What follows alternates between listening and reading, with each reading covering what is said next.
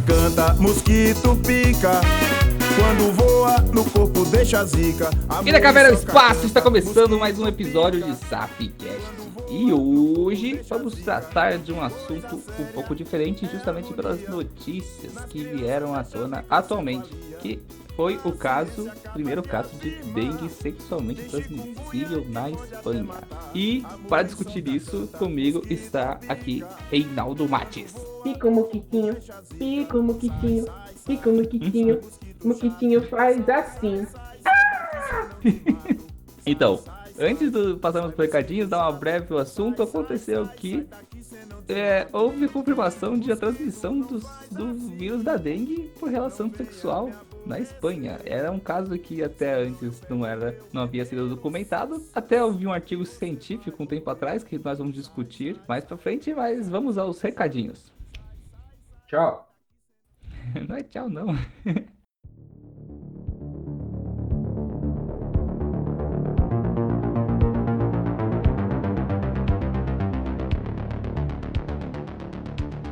Fala galera, beleza? Bem-vindos às zonas dos respost... é, Errei, galera, eu não tô acostumado. Bem-vindo à zona de recadolas. É, vocês devem estar estranhando um pouco a minha voz e não a, a voz do Sérgio, do Serginho.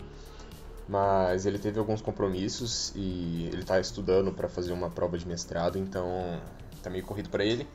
E eu estou editando então o episódio dessa semana, assim como fazendo todas essas coisas que ele fazia e ele deixou tudo pra mim.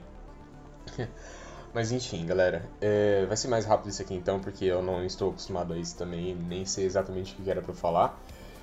Mas é, sigam a gente no Instagram, sigam a gente no Facebook, sigam a gente no Twitter, é, arroba sapciência em todos esses lugares, menos no Twitter, que é arroba.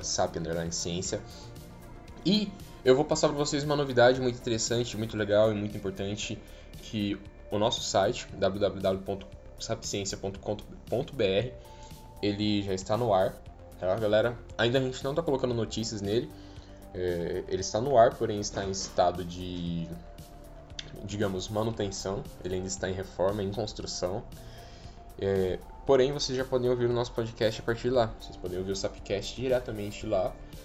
Todos os episódios estão online.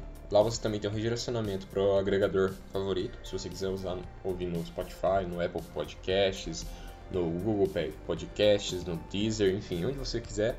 Você tem lá, você também tem o feed RSS para você cadastrar onde você mais gosta de ouvir. Fora isso, é... ah, fora isso também tem a seção de comentários. É, agora você pode comentar diretamente no, no podcast.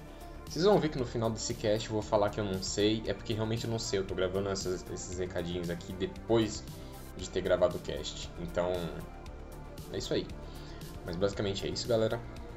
É, entrem lá no nosso site e aproveitem e fiquem ligados porque novidades vêm aí, beleza? Um beijo no queijo e um abraço e vamos pro nosso cast de hoje. Ah, mentira, galera. Mais um recado. É, Esse cast foi gravado muito na correria, tá? Porque tivemos um problema com o nosso cast original, que gravou eu, o Rafael e o, e o Sérgio. O cast ficou muito bom, porém ocorreu um problema, o áudio do Rafael ficou tudo corrompido, a gente teve que regravar às pressas. Basicamente a gente, regrava, é, a gente grava os casts com bastante antecedência, porque nossa rotina é meio corrida, pra gente conseguir editar tudo sem problemas e entregar o melhor conteúdo pra vocês. Porém, por conta desse problema no, no, áudio do Rafa- no áudio do Rafael, a gente teve que regravar às pressas, então. Desculpa, mas a gente não vai deixar devendo um podcast no dia 15, beleza? Então é isso aí, galera. Um beijo, tchau, tchau. Bora pro cast.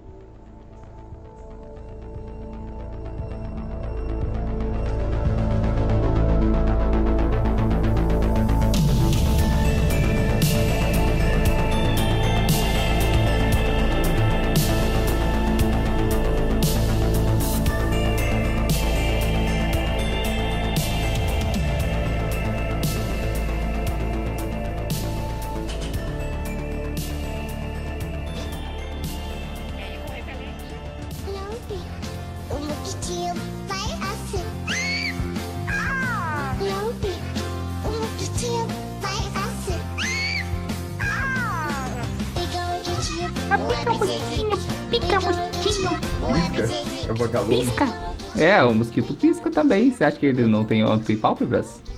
É, é. Não, não tem. então, vamos à notícia, vamos discutir, vamos lê-la primeiro para entender, né, um pouco. É, aqui nós estamos no The Telegraph, além de ser vinculada em N é, veículos de notícias como o G1, a Veja, Terra, a BBC, o País, entre outros. Vamos lá. Bom, primeiro caso de dengue sexualmente transmissível confirmado na Espanha. As autoridades sanitárias confirmaram o caso de um homem transmitindo dengue através do sexo, o primeiro do mundo para um vírus que até recentemente era considerado transmitido apenas por mosquitos. O caso refere-se a um homem de 41 anos que vive em Madrid e ele contraiu a dengue após fazer sexo com seu parceiro, que pegou o vírus de uma picada de mosquito durante uma viagem a Cuba. Essa infecção por dengue foi confirmada em setembro e intrigou bastante os médicos, porque ele não havia viajado para um país onde a doença, que causa graves sintomas de gripe, como febre, altas e dores no corpo, é comum. Eles acrescentaram que seu parceiro apresentou os mesmos sintomas que ele, mas mais leve, cerca de 10 dias antes, e ele já havia visitado Cuba e a República Dominicana. É, foi realizada uma análise de, seus espermatozoides e revelou que eles não apenas tinham dengue, mas que era exatamente o mesmo vírus que circula em Cuba. Um provável caso de transmissão sexual de dengue entre um homem e uma mulher foi objeto de um recente artigo científico na Coreia do Sul. Ô, Rei, vamos dar uma parada aí pra, pra conversar até esse ponto aí que você leu, né? Uhum. É, Tá, eu, vou, eu vou só dar um adendo aqui. Esse caso, eu não entendo bolhufa. Meu conhecimento nessa área é muito baixo, então eu vou ser mais um mero espectador e um cara que fala aham. Cara, vai, ah, eu também não sou nenhum especialista, mas pelo menos a parte de vírus, bactérias, infecções, eu consigo ter uma base um pouco melhor justamente pela faculdade, né? E também pelos estudos que eu tô fazendo agora para tentar uma pós aí, mas não vem ao caso agora. É, aqui, na notícia se diz que foram feitas re- realizadas análises dos espermatozoides que revelou que eles não apenas tinham a dengue, mas que era exatamente o mesmo vírus que circulava em Cuba. Bom, eu fiquei curioso para saber como é que houve a transmissão sexual do vírus da dengue pela primeira vez, né? Primeira vez entre aspas, primeira vez documentado. Nós não sabemos se já ocorreu ou ocorre isso já. E às vezes em algum país que tenha tanta incidência de dengue, quando ocorre uma transmissão assim por meio sexual, nós nem é, levamos em consideração que tenha sido por meio sexual, mas assim consideramos que tenha sido o próprio vetor, né, o mosquito que tenha picado. Porque não temos como definir isso, né? Vamos lá. É, eu fui pesquisar o se eu fiquei curioso se o vírus da dengue ele era capaz de fazer o ciclo lisogênico, né?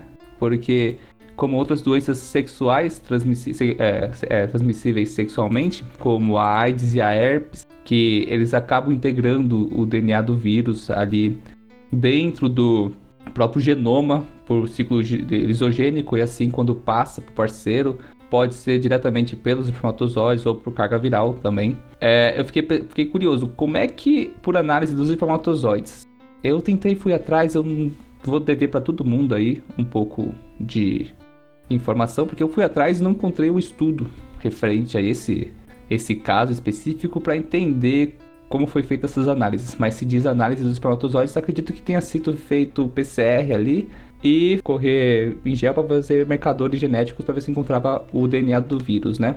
O que acontece? O vírus do- da dengue ele não, não tem ciclo lisogênico, que seria o, o ciclo em que o vírus ele existe sem existir. Para ficar um pouco mais claro, assim, basicamente ele integra seu material genético dentro do, do genoma da célula e some. E assim, quando as células se dividem, ela vai transmitindo o material genético do vírus de umas células filhas.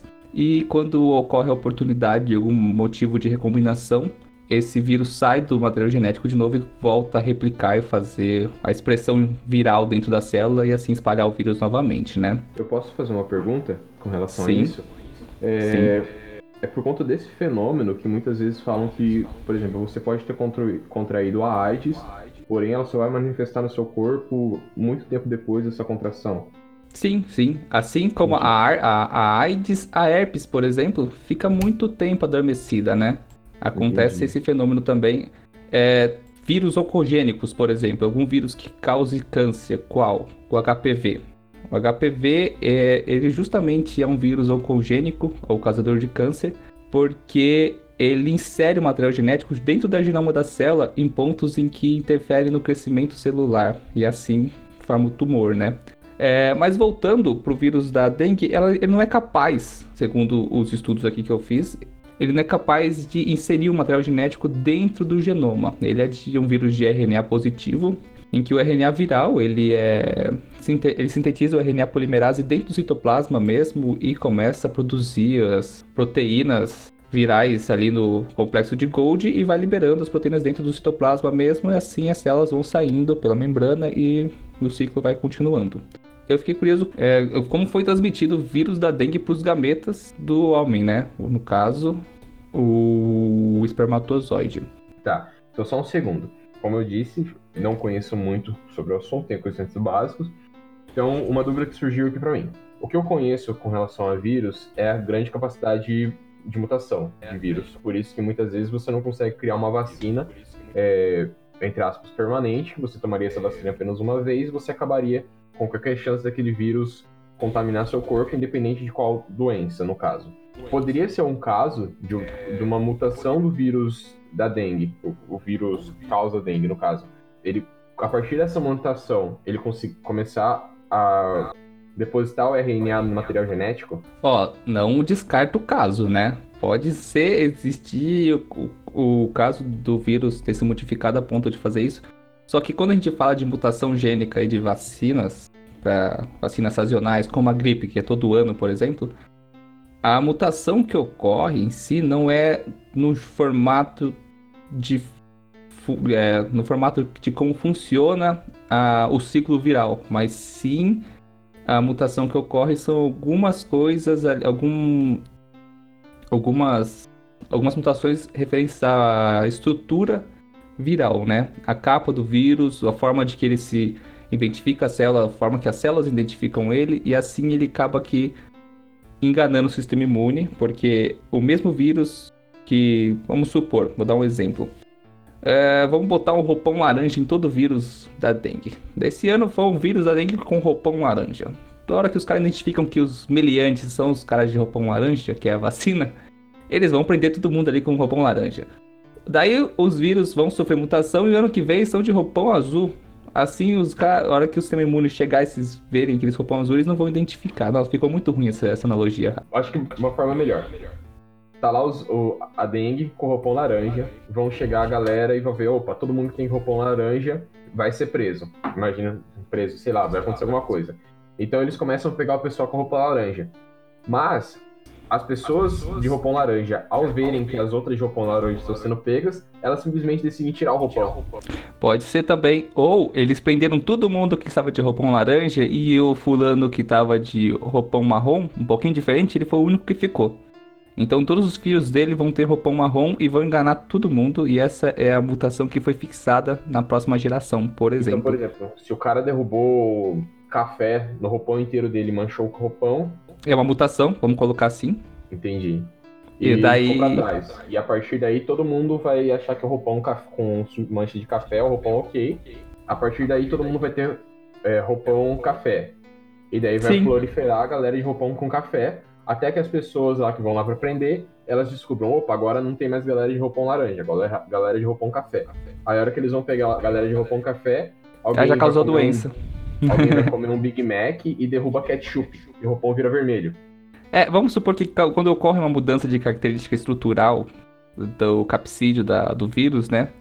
Ou da cápsula, que é, é a membrana que, que circula o vírus quando é cápsula, capsídeo é uma membrana proteica.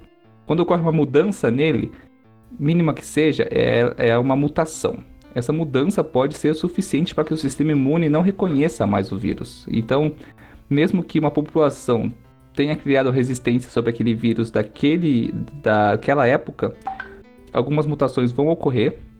E é, essas pequenas mutações que ocorreram, que meio que, entre aspas, protegeram esses vírus do sistema imune naquele momento, vão fazer com que eles se multipliquem e passem essa mutação adiante, e assim a próxima temporada de doença, como a gripe, voltar no ano que vem, vai estar tá todo mundo um pouco diferente. É por isso que todo ano tem que selecionar cepas novas que surgiram no mundo, é no é um sistema mundial, porque a gripe é uma pandemia.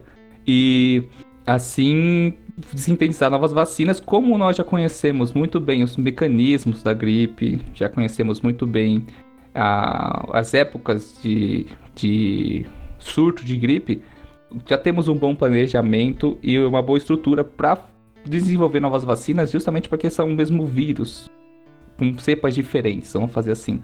Diferente de um vírus que não desenvolvemos a cura até agora, que é a AIDS, justamente pelo seu tipo de funcionamento, que é a transcriptase reversa, que é uma bagunça. Não quero nem entrar no assunto aqui. Mas vamos voltar pro vírus da, da dengue. Cara, vamos continuar a notícia para ver onde a gente chega. Porque até o ponto que eu fui, fui atrás, né? Eu não encontrei o motivo da dengue ter passado os seus, o seu vírus pros gametas. A não ser que ela. O, então é que o tecido que a gripe, que o vírus da dengue é, infecta, não são os tecidos é, germinativos, né? Não são os tecidos. Como que é o nome? Ah, vocês me entenderam, né? O tecido que forma os gametas, que seria o ovário e os testículos. vamos pra frente então, vamos, vamos continuar com a notícia. É, vamos lá, continuando a notícia aqui então, que essa é a minha participação mais importante. É, em um e-mail enviado à AFP, é, o Centro Europeu de Prevenção e Controle de Doenças, ECDC, que me lembra uma banda muito boa, com sede em Estocolmo, que monitora a saúde de doenças na Europa, disse que essa era, a nosso conhecimento, a primeira transmissão sexual do vírus da dengue entre homens que fazem sexo com homens. Hum, esse é um ponto que ele destacou aqui, certo? É. Só Uhum. que podemos, como foi homens que fazem sexo com homens, a gente não pode entrar nessa exclusividade de que homens com, fazem sexo com homens, é justamente porque com a relação sexual entre o mesmo sexo de homens, nós, sabe- nós sabemos que se for por penetração é por via anal, mas isso não muda o fato de que a relação sexual, que a transmissão sexual de um vírus que está nos gametas masculinos não possam passar de um homem para uma mulher. Então não é uma doença, não vamos entrar num tabu que é uma doença exclusiva de, dos homossexuais, como foi tratada a AIDS por muito tempo, que isso é muito é, escroto de se pensar, porque, como foi citado um pouquinho atrás no artigo, existe um caso que é, que é objeto de estudo de um artigo científico na Coreia do Sul. Quando for gravar os recadinhos, eu vou tentar trazer isso daqui bem certinho para vocês, citar o artigo, pelo menos esse artigo de estudo. Porque eles tomam é, como acentuação. Cara, eles destacaram que fazem o sexualmente de vírus de dengue entre homens que fazem sexo com homens. É, tá, não, não tenho o que falar sobre isso daqui. Pra mim é irrelevante essa informação. Porque você poderia, é, por exemplo, como foi encontrado no esperma o vírus, certo? É, você poderia atra- atribuir a transmissão do vírus sexualmente do homem para o seu parceiro sexual, sendo homem ou mulher. No- nesse caso, foi de um homem para um homem porque foi um casal homossexual. Mas pode ser de um homem para mulher. É, Continue. bom, continuando a notícia então, é, a dengue é transmitida principalmente pelo mosquito Aedes aegypti, que vive em climas tropicais densamente povoados e se reproduz em poças de águas estagnadas. Ele mata 10 mil pessoas por ano e infecta mais de 100 milhões. Vamos colocar um pontinho aqui, rapidinho. É, o Brasil é o país mais afligido pela dengue aqui na América do Sul, na Europa e na Ásia. De todos esses países, ele é o mais atingido pela dengue. Aqui temos os dados estatísticos que foram feitos em 2019, agosto de 2019, fornecidos.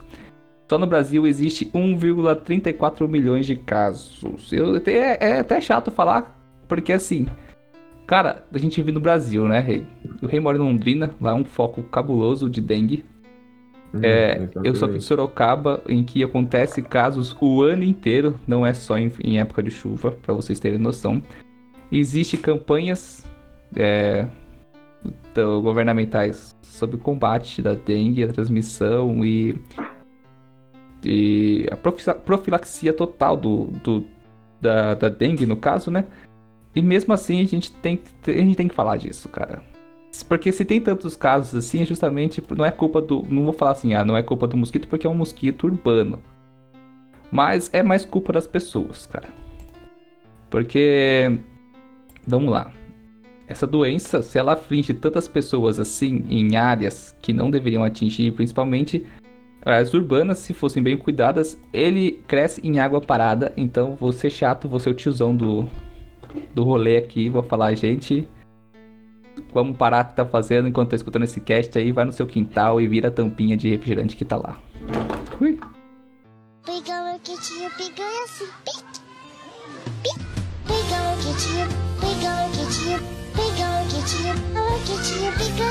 Continuando aqui a leitura do, da nossa matéria, a doença é fatal apenas em casos extremos, mas os sintomas são extremamente desagradáveis, incluindo febre alta, dores de cabeça severas e vômito. Isso também acarreta um fardo econômico pesado para os países, pois os pacientes são incapazes de trabalhar, bem como serviços de saúde avassaladores quando há um surto grave. É, ela é mais grave e mortal em crianças, especialmente meninas, e os cientistas não sabem o porquê. A dengue é mais comumente capturada por pessoas que viajam para climas mais quentes, como o Sudeste Asiático, África, Austrália, Caribe e América do Sul e Central. A prevenção é vital, pois é a principal maneira de controlar a doença.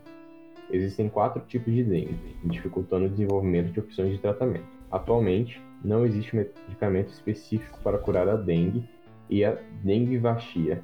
Ah, é todo o caso que eu vou te interromper um segundinho. Ah, Não, é só, não, só queria falar. Existe, eu vi uma notícia esses dias em que eu não vou, vou ficar devendo ela também, mas eu trago ela nos recadinhos pelo menos. Que tem um grupo de pesquisadores brasileiros que estão quase desenvolvendo a cura da dengue. E é bem legal. Depois a gente discute isso aí. Pesquisadores anunciaram no início deste ano que esperam que a doença se espalhe por grande parte do mundo nos próximos 60 anos. Eles dizem que a dengue, também conhecida como febre dos ossos quebrados, por causa das dores nas articulações que causa, ameaçará 60% da população mundial, ou 6 bilhões de pessoas, até 2080. É, galera. E isso daqui, eu só queria botar Não, um ponto muito importante? Rei. Não, É, calma. 6 bilhões de pessoas. Atualmente a gente tem um pouco mais de 7 bilhões. Era como se, tipo, 80%, 80% mais ou menos, 70%, 80% da população mundial Hoje- tivesse dengue. sim. Ó, Isso. cara, eu vou. Eu, Louco, né? eu, eu quero falar pra você, por exemplo, você sabe o porquê que vai aumentar tanto as pessoas com dengue hoje, que percentual de pessoas com dengue, e você sabe o porquê que tá afligindo áreas que antes nem afligia? Por quê? É o aquecimento global, basicamente, literalmente, cara, o aquecimento global. Mas que raio tem a ver o aquecimento global com a, com a dengue, não é mesmo? Cara, eu tava vendo uma matéria esses dias, é, em que tá tendo surtos de mosquitos e carrapatos em regiões dos Estados Unidos, e eles estão tendo muito problema com. é, como que é o nome da doença do carrapato lá? O mal de Lyme, muito problema com o mal de Lyme, que. de carrapatos nas regiões norte dos Estados Unidos, justamente porque é um lugar que tinha carrapatos que agora tem. Mosquitos também, que antes não tinha, agora tem. Quando você aumenta um grau da temperatura média do planeta, regiões em que nunca houve a é, temperatura suficiente para que esses insetos sobrevivessem, tornam ambientes hóspedos para que eles inf- infestem a região. Por quê? É um ambiente novo em que tem predadores, mas não é um lugar novo em que os insetos nunca existiram e agora eles podem existir. E tem, cara, a rodo. Então, regiões que hoje não são afligidas, não, não conseguem nem ter a possibilidade de existir mosquito, já consegue, já, já futuramente, nos próximos anos, por causa do aquecimento global, por causa do aquecimento da região, do nível de chuvas, níveis, o nível elevado do mar, é, ondas de calor excessivas, ondas, ondas de frio eh, intenso, o que também tem relação, tá? Porque quando faz ondas de frio intenso, a gente já sabe que provavelmente contrapartida vai ter ondas de calor intenso. Faz com que a umidade daquela região aumente, tendo mais umidade. Você tem maior acúmulo de água, ambiente propício para que aquele mosquito se multiplique e assim leve a doença para pontos em que nunca existiu. É, cara, esse é o ponto principal do aumento de é, da, da doença no mundo, assim, hoje, em regiões que não tinha. Sabe uma outra- um, outro, um outro dado incrível também? É. Que aqui na década de 70, o vírus da dengue era endêmico em apenas 9 países. Mas agora, a dengue severa se instalou em mais de 100 países. Isso em 50 anos. Você sabe por que, que isso acontece também? Tem outro fator muito importante aí. É, não é um fator ruim, tá? É um fator bom, só que tudo tem os dois lados da moeda, que no caso a globalização. É, como, por quê, né? Deixa eu só pegar aqui. Eu Por exemplo. O mosquito ele entra no avião, ele pega um. um Cara, um nem o. ele, ele- Calma, cara, é uma piada. Ah, uma piada. Ah, cara, eu não quero mais falar, contar a piada do mosquito que viaja Tá. pra Europa passa férias. É que eu queria. é, Não, é que, por exemplo, assim, não é o mosquito necessariamente que viaja, mas o vírus. Por exemplo, a leishmaniose. Ela. é, a gente tem o mosquito do novo mundo e o mosquito do velho mundo. Mas a gente tá É. falando de dengue. Sim, é que eu quero dar um exemplo, por exemplo, que eu não, eu não tenho. Não vou garantir que essa informação esteja correta, mas eu vou só fazer hipote- hipotetizar que, por exemplo, a leishmaniose no velho mundo existia e com a- alguém infectado aqui, um mosquito que não carregava o vírus, da mesma família da do- dos mosquitos que transmitem o, a leishmaniose, que são os flebotomíneos. E nós temos os, os vetores, os flebotomíneos do velho mundo, que são algumas espécies que nós conhecemos, e os do novo mundo. É, eles são da mesma família, só que são espécies diferentes e transmitem a mesma doença.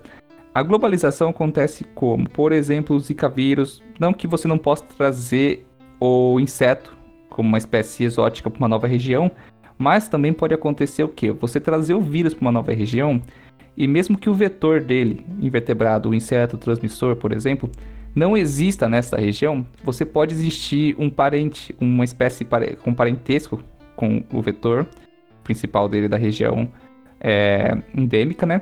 E que essa espécie ela seja capaz, o vírus ou o parasita, enfim, a doença, né? O, o, o agente etiológico da doença, ele seja capaz de tornar esse novo hospedeiro parte do seu ciclo, assim como acontecia com o hospedeiro verdadeiro dele na região endêmica dele. Então, é, o que acontece? Como ah, outras doenças, o que aconteceu no chikungunya também com o Zika vírus, a globalização é uma coisa boa, sim, porque aumenta o acesso, trans- tra- transmissão de cultura e tudo mais. Tem os seus lados ruins, que são apropriações culturais, invasões e tudo mais, mas o lado ruim da doença é essa.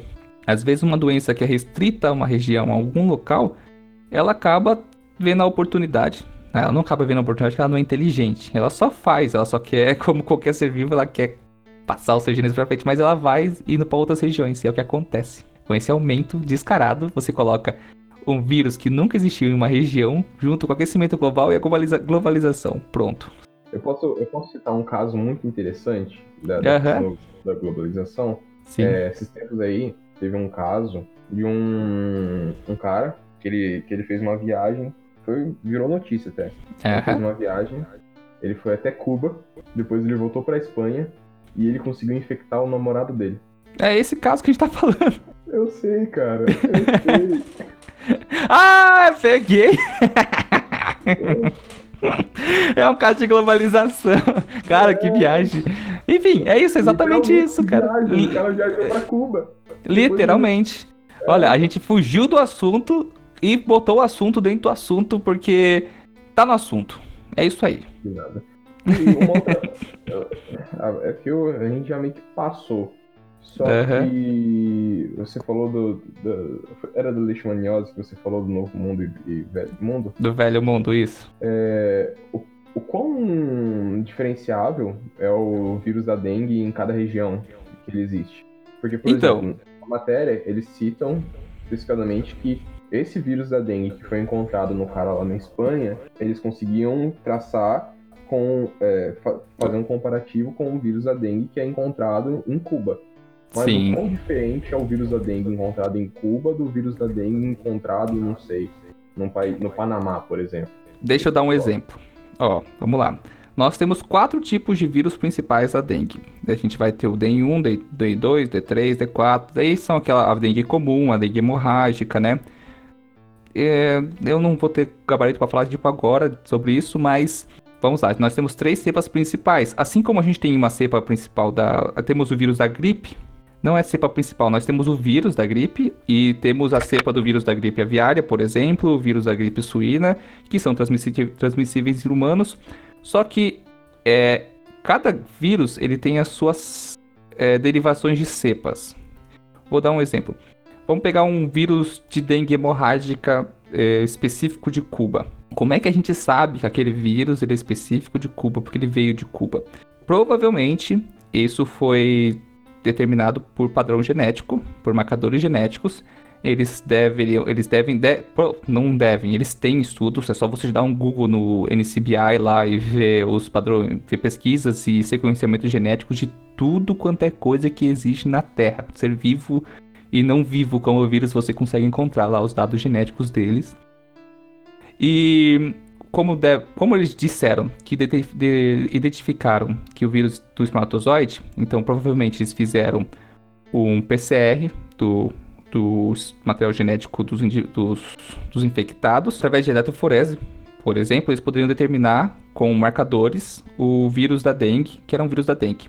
Daí, como é uma região muito incomum para o vírus da dengue, a Espanha, provavelmente, ou eles exigem que o controle de doenças vai querer saber por que, que ocorreu aquilo lá, né? Se você tem uma doença que não é comum ali e ela ocorreu, antes que isso se torne um problema, o controle de doenças já vai fazer o mapeamento de como essa doença chegou até lá. A partir dos bancos de dados, eles conseguem saber que mesmo que seja a dengue tipo 4, por exemplo, e como é que eles sabem que é específica de Cuba? Quando o vírus circula dentro de uma região e vai passando de um hospedeiro para outro, e para outro, e para outro, ele vai se dividindo, vai se multiplicando, né? E como nós sabemos, a nossa querida teoria da evolução, existem mutações que se fixam e nas populações, mas isso leva muito tempo para definir uma nova espécie. Mas em curto prazo, essas mutações elas se acumulam em pequenas quantidades. Então, às vezes, o mesmo vírus, vamos lá, o mesmo vírus não quer dizer que seja a mesma cepa. O mesmo vírus da dengue tipo 4 que esteja lá em Cuba e o outro esteja lá no. na. Como que é o nome do outro país lá, só pra usar como referência? Na É. Filipinas. Não, é, ou, vamos supor, como, como que eu tava em Cuba e o outro tá lá na Filipinas sejam dengues do tipo 4, eles não são idênticos geneticamente. Eles vão ter algumas pequenas diferenças de mutações da sua, do seu local de circulação, da sua região de circulação, em que é possível você determinar marcadores genéticos e assim quando você faz análise do eletroforese, por exemplo, com marcador genético, você consegue definir se ele é uma cepa que veio da região X, da região Y, da região Z. Então assim você consegue saber exatamente da onde veio. Se você tiver esses dados, é o que nós temos, justamente porque é uma doença de escala global, né? Entendeu? Basicamente, é por exemplo, eu tenho duas lanchonetes, a do Marcão e a do Zé. Os dois vendem x-salada. Uhum, X-salada é a base. O x-salada é a dengue. uhum. Mas o x-salada do Marcão e o x-salada do Zé tem mutações. O x-salada do Marcão vem com dois tomates, o x-salada do Zé vem com um só. Então, se eu pegar um x-salada aleatório, sem saber de onde veio, eu posso abrir o x-salada e opa, se tiver um tomate, eu sei que é do Zé. Se tiver dois, eu sei que é do Marcão. Cara, basicamente isso daí, velho. Nossa, que... essa daí foi uma analogia muito legal, cara. Eu tô com fome que eu não jantei, velho. Eu também eu tô morrendo de fome, por isso eu pensei nisso. Cara, muito bom. De nada, posso, posso dar aula já agora, né? Mas é muito bom, foi, foi bem bacana essa analogia, cara. Então, basicamente, o, o x-salada é a dengue, os tomates é Os marcadores Ah. genéticos. os marcadores genéticos, e a partir disso você analisa e você vê de onde ele é ori- originado. Interessante. Exatamente. Legal, cara. É, eu- eu tô até feliz porque foi meio, foi meio inesperado essa, não tava combinado. Juro que eu, eu, eu ouvia você falar e pensava no. Eu tava pensando no lanche do Mac. Eu tava tentando juntar essa analogia no Mac. Eu falei, ah não, no Mac não vai dar certo. É tudo igual, pô, o mundo todo. É, então. Não vai funcionar, não faz sentido. O Big Mac aqui é o mesmo Big Mac da China, velho. Não, necessariamente. Sabe que É, não, é, é carne de cachorro. Não, corta esse pedaço daí. Não, mas é sério, o cardápio do McDonald's ele é variado conforme o país. Ah, não, mas o Big Mac é mundial. Corta essa parte, então. Vamos continuar a notícia para nós encerrarmos esse, esse assunto a debater. Eu quero dar um recado de tiozão depois. Tá, só para completar aqui, então, alguns dados importantes que são dados no final da matéria é que em julho, Bangladesh enfrentou seu pior surto de dengue na história, depois que mais de 1.300 pessoas foram diagnosticadas em 24 horas em um hospital. Cara, 1.300 Porra, pessoas em 24 horas. é muita Sabe é gente, cara. É muita gente. É, em setembro, o Nepal também anunci- anunciou um surto sem precedentes. A Índia, para combater a ameaça, concordou em testar uma técnica inovadora que esteriliza mosquitos com radiação. A técnica de in- insetos estéreis, SIT, expõe os mosquitos machos a radiação suficiente para esterilizá-los. É, eles são então liberados na natureza, em massa, para casar com fêmeas que então não se reproduzem. Cara, é- eu queria pegar esse pontinho, era o pontinho que eu tava esperando você chegar pra falar sobre isso. Insetos radioativos Então, que acabou o vão causar. tchau. Não, é muito legal essa, parada, essa técnica de insetos estéreis. E eu lembro que isso foi um. Deu um escândalo na época, assim, do desentendimento. Da galera falou assim: como assim? É que daí a notícia era vinculada com insetos geneticamente modificados para serem estéreis. Daí vem o povo e no seu extremo, extremo achismo de querer odiar a ciência de qualquer forma, já vem falar que isso vai interferir no ecossistema local e vai transmitir genes que não deveria transmitir. E, cara, é, deixa eu dar um pontinho. Esse- essa técnica é muito legal, porque quando um, ela não evita que o mosquito fêmea te pique, por exemplo. Ela não vai evitar. Se o mosquito fêmea infectado tiver infectado, ele vai te picar, vai sugar seu sangue, você pode até contrair a doença. O que ela evita é que esse mosquito fêmea, ela coloque ovos que esteja é, ovos que sejam viáveis a se desenvolver. Quando o mosquito macho é exposto à radiação, não a Tem ovos ponto fecundados. é, exato. Não, os ovos até são fecundados, mas por gametas que não se desenvolvem. Vamos lá. O, quando se põe radiação, ele quebra o DNA dos gametas deles a ponto de tornar os gametas estéreis. Quando ele se acasala com a fêmea, esses gametas vão fecundar a fêmea, entre aspas. Só que não vai fechar o ciclo, porque os ovos não vão se desenvolver. O que vai acontecer? A fêmea vai se alimentar normalmente, ela vai na água parada, vai botar os seus ovos, só que só vai acontecer isso. Os ovos vão cair e vão morrer, vão apodrecer, porque eles não vão se desenvolver. Mas ai, o que, vai adiantar? A fêmea vai continuar picando. Vai. Só que ela não vai passar o vírus da dengue para suas descendentes, descendentes. Não vai fazer com que tenha uma grande gama de mosquitos que vão, porque possam ser outros vetores de picar outras pessoas infectadas e passar os seus o vírus infectado para as outras pessoas. Então essa técnica é muito legal e qual que é a melhor parte de tudo? Ela não causa nenhum problema no ecossistema. Os mosquitos machos estéreis, eles vão morrer de idade em qualquer momento. Ele é um inseto que vai morrer. Ele vai casar com o máximo de fêmeas que podem ser vetores dentro da sua região. Como a gente sabe que eles têm uma região é, específica, é ser um perímetro de, de, de, de vida, assim, como eu vou falar isso aí certo? Não sei. Eles têm um perímetro que eles existem. O mosquito está aqui, ele vai, vai transitar por um perímetro determinado. Então ele não vai pra mata. E mesmo que ele vá pra mata, aquele único macho ele não vai interferir no ciclo dos outros insetos porque ele vai acabar morrendo com o tempo. Dos, dos mosquitos nativos, vamos falar assim. É mais para urbanas, e é onde que eles são liberados em zonas de foco. São liberados os mosquitos machos e assim você consegue reduzir a população de mosquitos drasticamente. Não reduzir a ponto de acabar, mas você consegue. E é bem bacana. Interessante. Muito interessante. E não tem mosquito que vai picar você porque ele é radioativo e você vai virar o homem mosquito. Ah, o novo cara, herói brasileiro. Homem dengue! Olha o, brasi- o herói brasileiro. Homem-Aranha é o caralho, irmão. Homem- Reinaldo, ele estava fazendo o TCC até que foi picado pelo mosquito feito por experimentos radioativos. E ele se tornou o Homem Dengue. Vou dar um vídeo da Sociedade da Virtude. Entre seus incríveis poderes está insônia dos seus inimigos.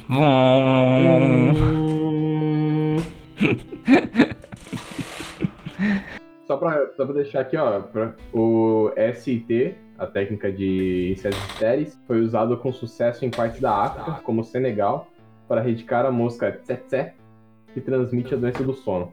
Hum, Não conheço a doença do sono, vou pesquisar. É, então, É. vamos. eu- eu- só já que, já que finalizamos a notícia, eu vou fazer aquele. o meu dever de cidadão. Eliminem focos da dengue, que são zonas ou lugares que acumulem água. Ou seja, virem garrafas PET, mantenha a tampa da caixa d'água de vocês fechadas. Ponha areia nos vasinhos, limpe a cara de vocês, não deixe acumular água. Isso daí é o único e o mais. Não é o único, desculpa, é o mais simples para evitar que esse mosquito se prolifere em zonas urbanas. E também se você vive em alguma região de alto índice de dengue, no caso, né? Região de risco, nada como também passar aquelas dicas básicas de que use telas de proteção em portas e janelas e também repelente para dormir. Apesar que o vírus, é- o, mosquito é um mosquito diário, então, cara, de diurno. O mosquito é um mosquito diurno, então ele pica mais à noite. Sua atividade. Não, sua atividade é, é de dia, né? Então é isso aí, galera. Não queime os pneus, tá? Só vire eles. É isso aí, galera. Façam o que ele disse. É, eu já queria pedir desculpa de antemão, que talvez se eu tenha dito alguma parte, alguma coisa errada referente ao vírus, ao ciclo do vírus, aos mosquitos. É, eu queria já adiantar que eu falei tudo isso da notícia foi comentado por cima, não houve estudo prévio, justamente que a gente teve um problema gravíssimo com o nosso cast já gravado, e esse daqui foi gravado de emergência. Mas, se você quer acrescentar alguma coisa, você quer corrigir alguma coisa que nós tenhamos dito errado, por exemplo, vocês agora têm aquela área de comentários no site do Sapciência. Fala aí, Rei. Você consegue colocar e comentar logo abaixo do post e nós vamos ler e responder. E também, se caso, podemos até dar os devidos créditos caso ocorra a necessidade de alguma correção. Tem isso? Eu não sabia, não. Cara, tem, o entra, site agora, tá abrindo o site, abre o sabia. site, tem a, continue lendo, daí você vai ver o post do podcast. Comentário, nome, e-mail, cara, isso vai dar um BO, imagina. Ai, caralho, começou o episódio.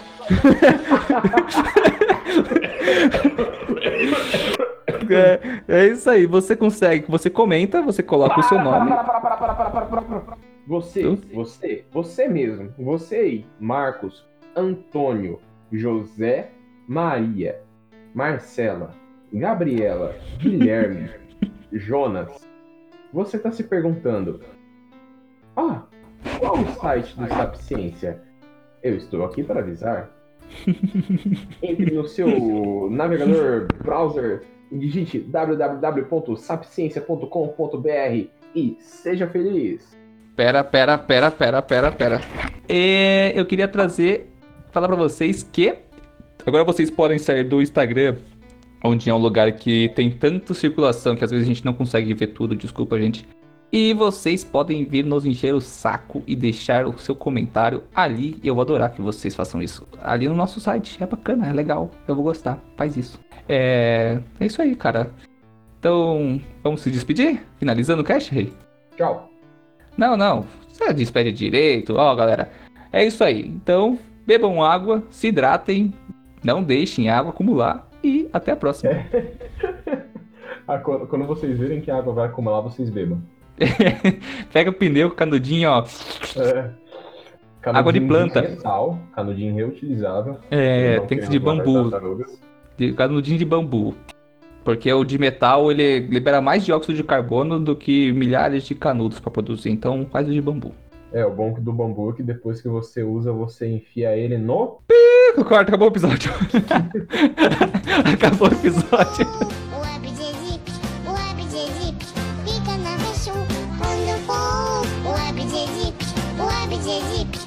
Cena, vejo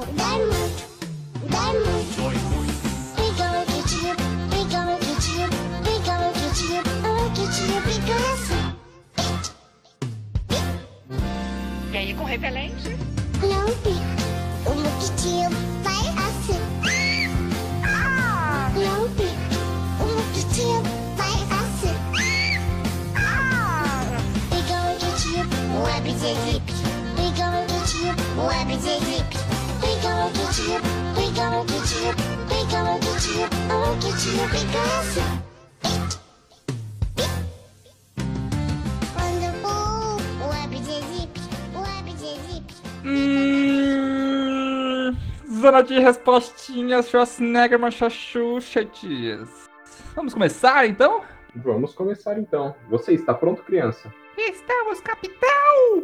Eu não ouvi direito. Não, não tô pronto.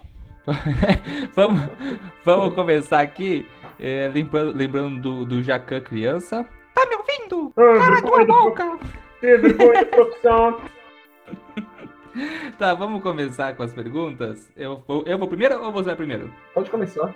Eu vou responder a pergunta. É uma pergunta que já foi feita anteriormente, se que ficou acumulada pra gente responder. É da Adias Bedegral. Bedregal. Putz, cara, é difícil falar o nome dela. Adias Bedregal. É dela ou é É isso. dele? Dele ou dela? Eu não visitei o perfil.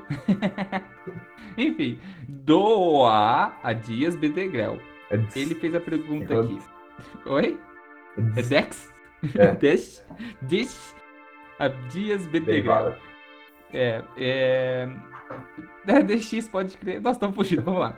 Ele perguntou: precisamos do Crisp R ou Crisp PR, né? É, Crisp R. O que, que é o Crisp? É o R. tempero daquele lanche do McDonald's. O- É, o Crisp é uma delícia. Então, mas vamos lá. O que, que é o Crisp? Primeiro, o Crisp. eu Vou dar uma introdução. Introdu, e eu vou dar uma introduçãozinha rápida no que, que é o Crisp Cas9 e Crisp PR. Crisp R Cas9, né? Eu vou dar uma introduçãozinha do que, que ele é antes de falar se precisamos ou não dele. O Crisp R, ou Crisp 9, como o pessoal chama, ele é basicamente o sistema imunológico de algumas bactérias. Mas como assim sistema imunológico de algumas bactérias? As bactérias, assim como todos os seres vivos, elas podem ser afligidas por vírus, alguns bacteriófagos, que são vírus de bactérias, chamados de fagos. Esses vírus, eles infectam as bactérias, assim como células animais ou vegetais, assumem o maquinário celular e se multiplicam até a ponto da célula causar ruptura e liberam milhares de vírus para infectar outras células. Algumas células criaram, criaram com a evolução, né, essa adaptação, elas criaram um sistema de defesa contra esses vírus.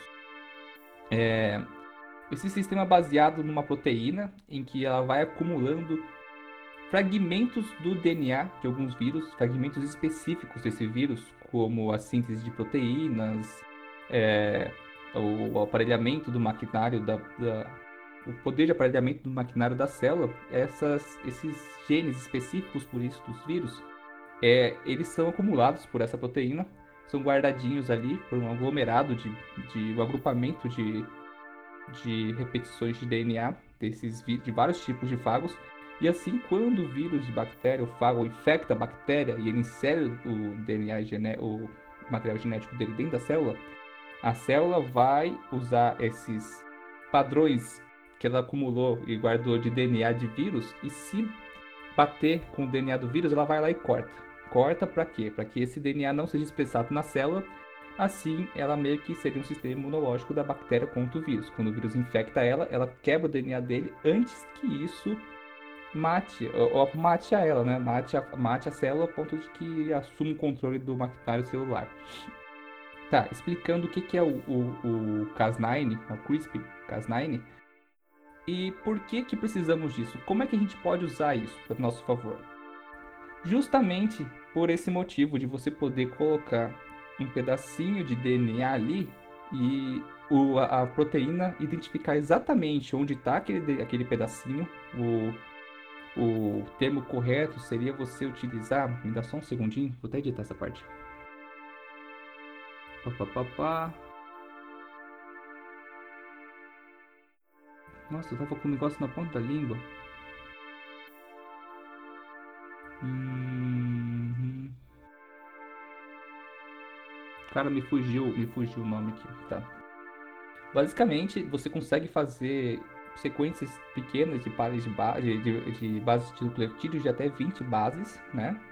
E inserir na, na, na molécula de Cas9 que ela vai reconhecer essas bases que emparelhem com ela.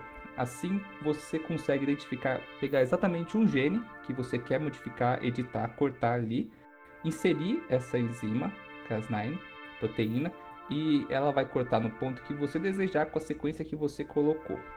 Com isso, que foi descoberto muito recentemente, você tem um excelente aparelho de edição gênica porque você tem uma exatidão, uma precisão única que nunca houve até o momento. Antes as edições elas eram aleatórias e dependia de várias mutações, vários testes para você conseguir uma mutação desejada. Hoje você consegue selecionar o gene exato que você quer, onde você quer, exatamente onde você quer colocar, fazer, inserir isso e sem que prejudique um todo. É, com isso, a gente vai ter é, tratamento para N doenças genéticas, N doenças não genéticas, infecciosas, a gente vai poder desenvolver tratamentos para elas, tudo com, com essa proteína, com essa técnica do CRISPR-Cas9. Agora, vamos lá. Depois de todo esse montante que eu falei sobre o CRISPR-Cas9, o que, que ele é, o que, que é a técnica, da onde ele veio, ele veio de bac- ele é o sistema imune de bactérias, foi identificado que ele funciona para isso, para quebrar o DNA do vírus em pontos específicos. Então, os cientistas perceberam que eles poderiam utilizar isso para editar genes em pontos específicos. E isso tem uma função científica, médica, por exemplo, muito importante no tratamento de doenças, sejam elas congênitas ou é, hereditárias, né, ou adquiridas a nível genético. Enfim, deixa eu voltar aqui. Tá. E um desses problemas, por exemplo, seria você editar genes que são propensos, aumenta a probabilidade da pessoa desenvolver câncer na vida adulta ou até na infância. Você consegue identificar marcadores genéticos de câncer e poder editar essas regiões. Não só isso, você tem N fatores, N doenças que hoje não tem tratamento e o Cas9 vai abrir a possibilidade, o CRISPR né, vai abrir a possibilidade de você fazer um tratamento genético sobre isso. Então, o, na minha concepção, minha opinião, certo, a gente precisa, precisamos sim, vai acontecer? Vai, a gente querendo ou não, isso vai acontecer. Agora, cabe a nós regulamentarmos isso, controlarmos isso para que seja usado da forma correta. Porque eu quero dar um exemplo. É, o rei, tá? Eu, eu, eu tô te Eu ouvindo. vou te perguntar, você sabe quantos genes são basicamente responsáveis pela cor do olho? É, é pra eu chutar? Pode chutar. Quantos genes você imagina que são responsáveis pela cor do olho? Para definir a cor do olho de uma pessoa? Três. Quase. Quatro. Três você. Ó, vamos lá. Eu vou falar assim: tem quatro genes que são responsáveis pela coloração dos olhos. O primeiro, que é o gene não só do olho, da coloração do olho, mas a cor da pessoa em si, que é o gene OCA2, que ele é associado à produção de melanina. Então, dependendo do, do, da- do polimorfismo desse gene que você vai ter, você vai ser uma pessoa negra, você vai ser uma pessoa branca, amarela, parda, enfim. E a produção de melanina também influencia nas cores dos olhos, porque o escuro do olho, o marrom e o preto do olho, ele vem da quantidade de melanina que você produz. Agora, o que que define que uma pessoa tenha olho azul ou um olho bem claro? Daí a gente entra com o gene HERC2, que ele afeta a função do gene anterior que eu citei e ele está fortemente ligado à cor do olho azul. Certo? Agora vamos lá. Por exemplo, eu tenho um filho, eu vou ter um filho, eu tenho olho escuro, minha esposa tem olho escuro. É, minha- o, o pai tem olho escuro, a mãe tem olho escuro. Não vou falar esposa. O pai tem olho escuro, a mãe tem olho escuro. Pô, mas a gente quer ter um filho de olho claro. Como é que a gente faz isso? Se por puro luxo, e aí que entra o problema da edição gênica na biotecnologia, é que de começo vai ser um acesso para pessoas com muito dinheiro e vai abrir portas para que as pessoas edi- editem características físicas totalmente desnecessárias para as pessoas.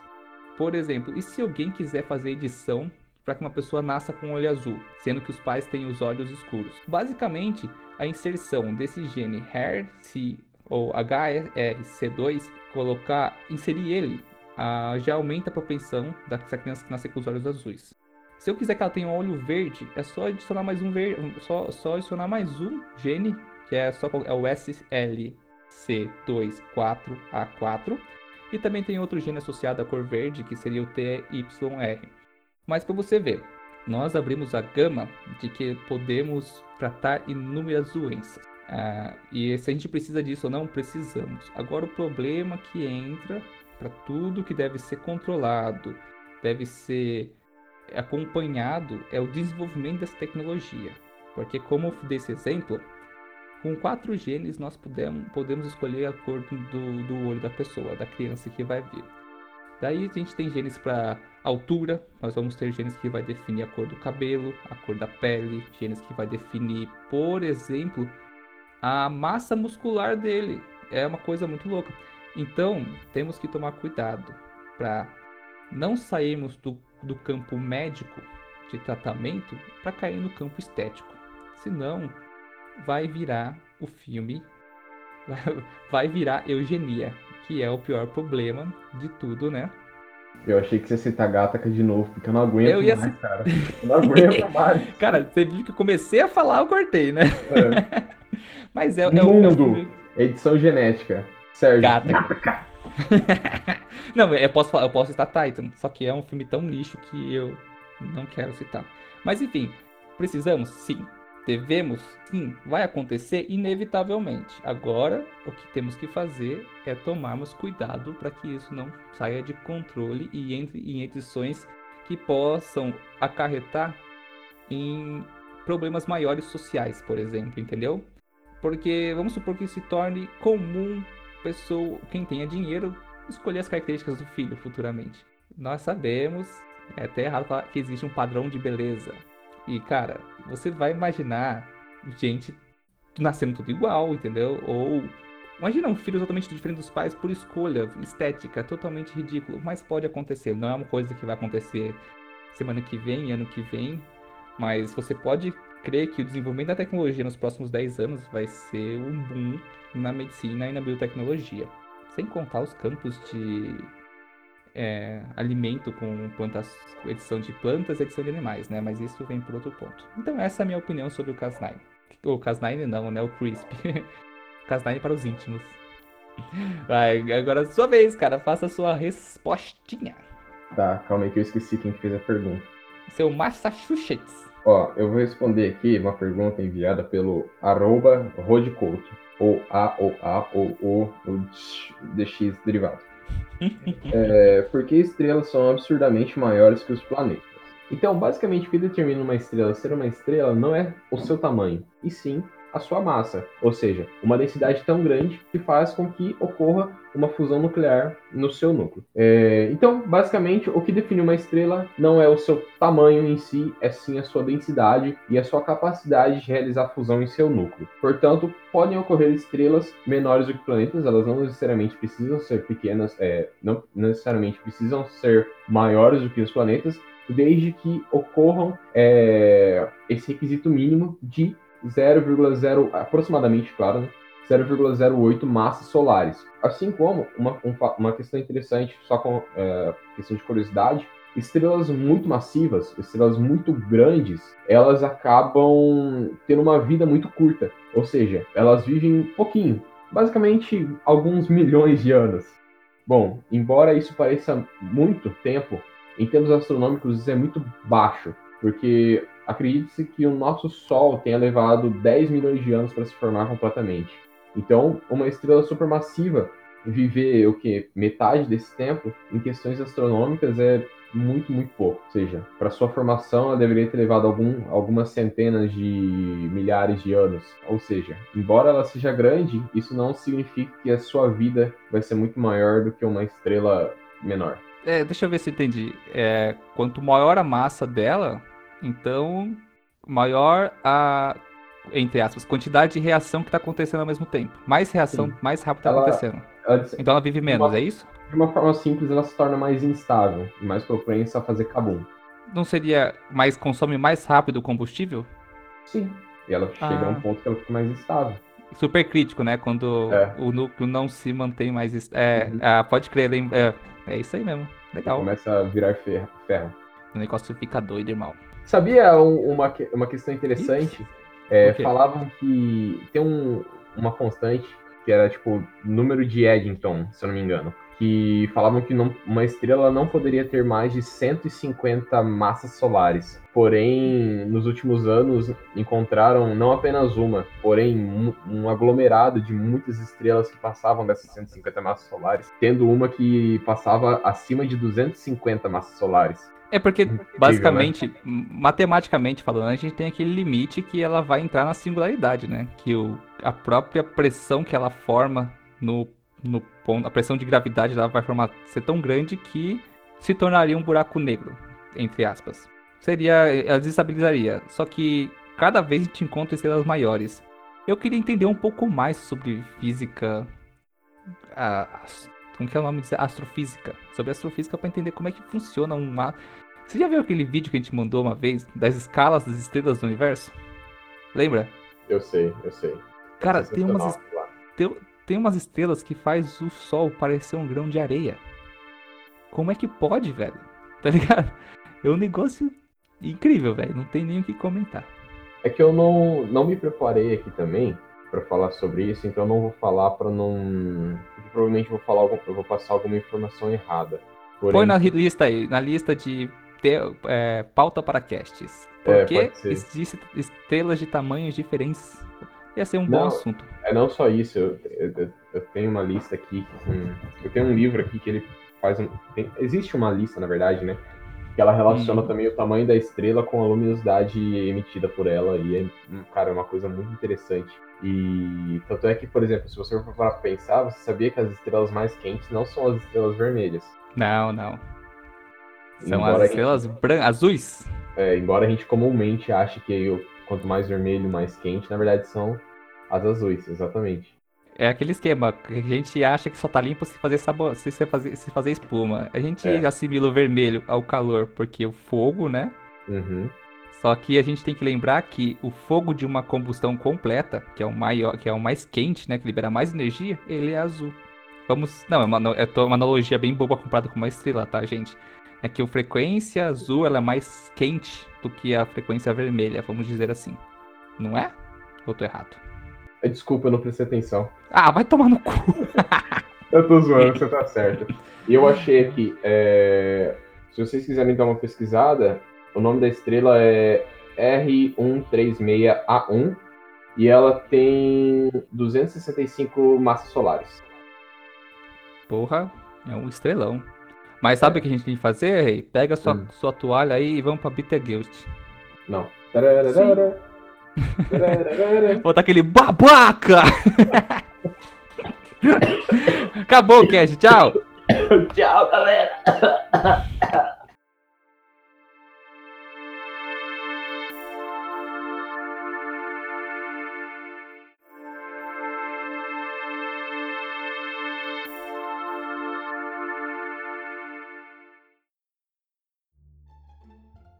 Eu fiquei imaginando um alecrim dourado. Alecrim, alecrim dourado que nasceu no campo sem ser semeado. Tá, Foi é, meu amor que me disse assim que a flor do campo é o alecrim, alecrim dourado que nasceu no campo que semeia. E vai um loop infinito. terminou? Isso, isso vai ficar, tá? Vai ficar. Não, é eu que corto. Eu que faço o primeiro corte.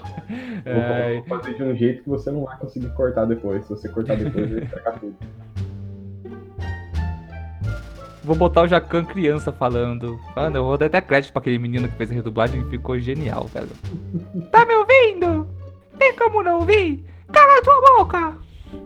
muito bom, cara. É muito bom aquilo lá.